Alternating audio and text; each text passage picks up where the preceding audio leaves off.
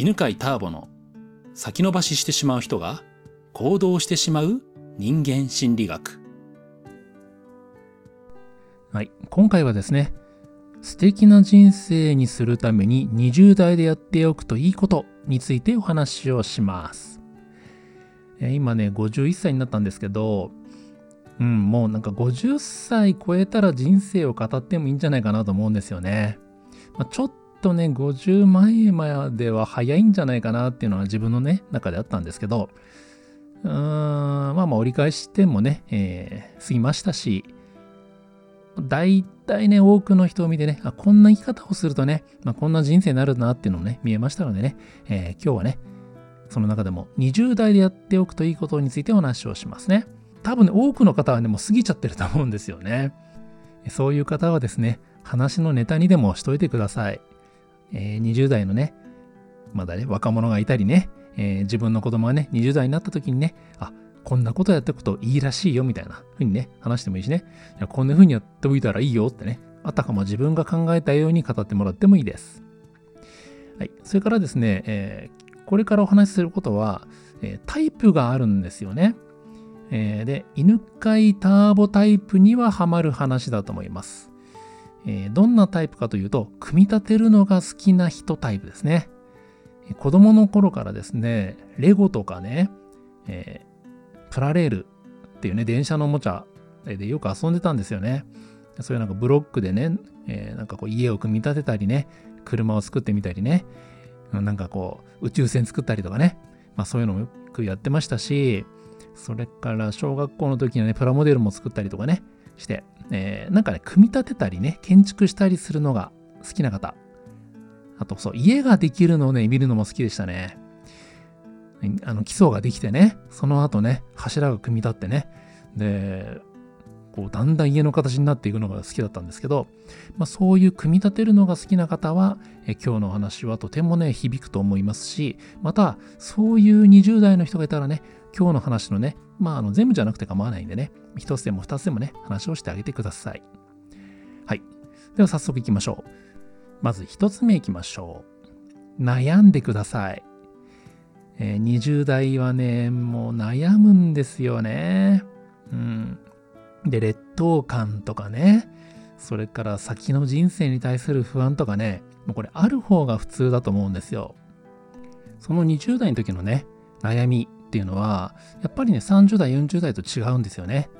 そのね、悩みを経験するというのは、その後の人生にね、何か役に立ったりね、人の共感ができるようになったりとかしますのでね、えー、ぜひね、悩んでください。二つ目、えー、これは簡単です。20代はね、お金がないと思いますので、えー、貧乏でも生きていける経験をしてください。20代の時の貧乏ってね、そんな苦しくないんですよね。まあ、なのでね、えー、ぜひね、貧乏をね、味わってください。で、えっ、ー、と、死なないんだよね。そう、お金なくても結構ね、生きていけるんだよ。で、生きていけるじゃんつってね、そうだそうだって思う人もいれば、へえ、そうなんだっていう人もいるでしょ。えー、僕はですね、20代の時にめちゃめちゃ貧乏だったんですけど、やっぱね、あの、生きていけるのね、なんとかなるんだよね。なので、そういう経験すると、貧乏になることへの恐怖が減るので、新しいことをね、挑戦しやすくなります。ね、二つ目ね、お金がないと思うんでね、貧乏でも生きていける経験をしてください。三つ目、えー、映画や小説にはまってください。まあ、楽しいことをね、いっぱい経験して、とにかく遊んでください。まあ、いろんなコンテンツにね、触れてね、えー、なんか、まあ、お金がね、かかんない範囲で、えー、自分のやりくりできる範囲で、いろんなね、創作物を味わってみてくださいね。まあ、そうすることによって人生がね、えー、彩りが豊かになります。4つ目、たくさん恋愛をしてください。いろんな人とね、付き合ってみることをお勧めします。なんかいろんな人と付き合うってさ、ちょっといけないことみたいな、まあ、そんなこう倫理的なこう風潮あるじゃないですか。これ、えっ、ー、と、年を取れば取るほど、より強くなるんですよ。で、さらにね、もう結婚すると、それって社会的にいけないことってなっちゃうんで、えー、いろんな人と恋愛をする、いろんな人と付き合うっていうのは、実はね、結婚前のね、まあ、特権なんだよね。うん。えー、なのでね、えー、ぜひね、いろんなタイプのね、えー、人と付き合ってくださいね。まあ、その中でね、自分がどういう人なのかっていうのが分かってくるし、えー、やっぱ人と付き合うことによってね、その相性ってね、えー、どうなのかっていうことでね、え、自分のベストパートナーを見つけるということもできるようになってきます。5つ目、いろんな大人がいることを知ってください。え、やっぱ10代っていうのは、まあ基本的に親の生き方を見てますよね。なので、親っていうのが大人の代表みたいな感じでね、見てると思うんですよ。で、えー、親の生き方はね、全てじゃないんですね。まあ、そんなのに分かってるよって思うかもしれませんけど、どうしてもね、人ってね、そのあの、たくさんの広い、えー、ていうのかな、情報ね、頭の中に入れておくことができないので、無意識にね、大人の生き方っていうのは、親の生き方って考えてしまうんですよね。なので、えっ、ー、と、親が会社員の人は、生きるとは会社員であるっていうような自然とそういう考え方になっていくんですよね。で、また、例えば会社員にもですね、いろんな会社員がいるんですね。えー、楽しんでる会社員もいるんですよ。で、もちろんね、我慢してる会社員もいます。えー、なんか、どんどんね、新しいことに挑戦していくような会社員もいるし、同じことをね、ずっと続けてね、行く人もいます。親のね、えー、生き方だけじゃなくてね、まあ、いろんなタイプのね、大人がいるということを知ってくださいね。そのためにね、ぜひいろんな人に会いに行ってみてください。いろんな人の話を聞いてみてくださいね。動画でも構いません。えー、本でも構いません。いろんな大人の生き方に触れましょう。6つ目ですね。どの分野でも活躍している人とね、えー、を見つけて、で、接してください。まあ、いろんな分野がありますね。あの、業種もね、たくさんあります。で、えー、必ずね、その分野とか業種では活躍してる人っているんですよ。有名な人がいます。でみんながね、あの人ってね、すごいよっていう人がいます。できるだけそういうすごい人、活躍してる人の近くに行ってください。で、えっ、ー、と、まあ、できればね、あの、お話をしてみてください。で、お話ができないね、人でも大丈夫です。近くにいるだけでね、えー、その人の振る舞いとか考え方とか価値観っていうのがね、自然とね、コピーされます。人間っていうのはね、社会性が高いので、群れに適応するね、能力があるんですよね。なので、そのね、活躍している人との近くにいて、なるべく同じ時間を過ごすことによって、その人が大切にしている価値観とかね、考え方っていうものがだんだん分かってきます。で、えー、そうやってね、えー、一人に決めないでね、業種ごと分野ごとにねえ、メンターと感じる人を作っていきましょう。7つ目、法則に触れてください。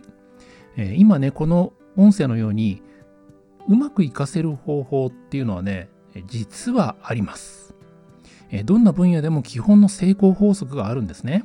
まあ、野球なら野球ね、ピアノならピアノ、まあ、YouTube なら YouTube の成功法則ってあるんです。でそのね、成功法則は何かを探していくというのをね、人生の中でやっていくと、人生が効率よくうまくいきます。えー、もちろんね、人生を通しても人生の成功法則があります。これね、あの、ないっていう人はいるんですけど、えー、あるんですよ。で特にね、えー、犬飼ターボタイプ、組み立てるのが好きな人は、この成功法則が見つかると、再現性高くね、え、いろんな分野のことをうまく活かせることができるようになります。はい、8つ目。失礼を承知で学びましょう。20代ってね、失敗が許されるし、特にね、失礼っていうのはね、大丈夫なんですよ。えー、まあ、年上のね、もっとね、えー、年上の人たちから見たら、20代がね、そんな礼儀正しいっていうふうにはまあ思ってないんで、えー、失礼でも許してくれます。もちろんね、厳しい人はいてね、ダメだっていう人いるかもしれないけど、多くのね、大人は20代だからしょうがないねっていうふうに見てくれますので、失礼を恐れずに、えー、いろいろ質問してね、学んでいってください。最後、9つ目。お前ごときがと笑われそうなことをしてください。まあ20代ってね、半人前じゃないですか。なんかまだまだね、社会人として、えー、なんていうのかな、よちよち歩きみたいな感じですよね。だからね、何かね、えー、私はこれでやってきますって言うとね、お前ごときがやるのかっていうふうに笑われるかもしれませんけど、笑われてもいいんです。笑われても半年やっていると詳しい人になります。そして1年もやっていればね、えー、もうリーダーみたいな感じになります。で、3年やれば、まあ、先駆者みたいな形になり、5年やったらね、もう専門家として、今まで笑ってきたような人たちがね、逆にアドバイスをね、求め始めます。ぜひね、えー、お前ごときがと笑われそうなことをやってみてください。はい、以上がですね、えー、素敵な人生にするために20代ででやっておくといい9つのことについてお話をしました。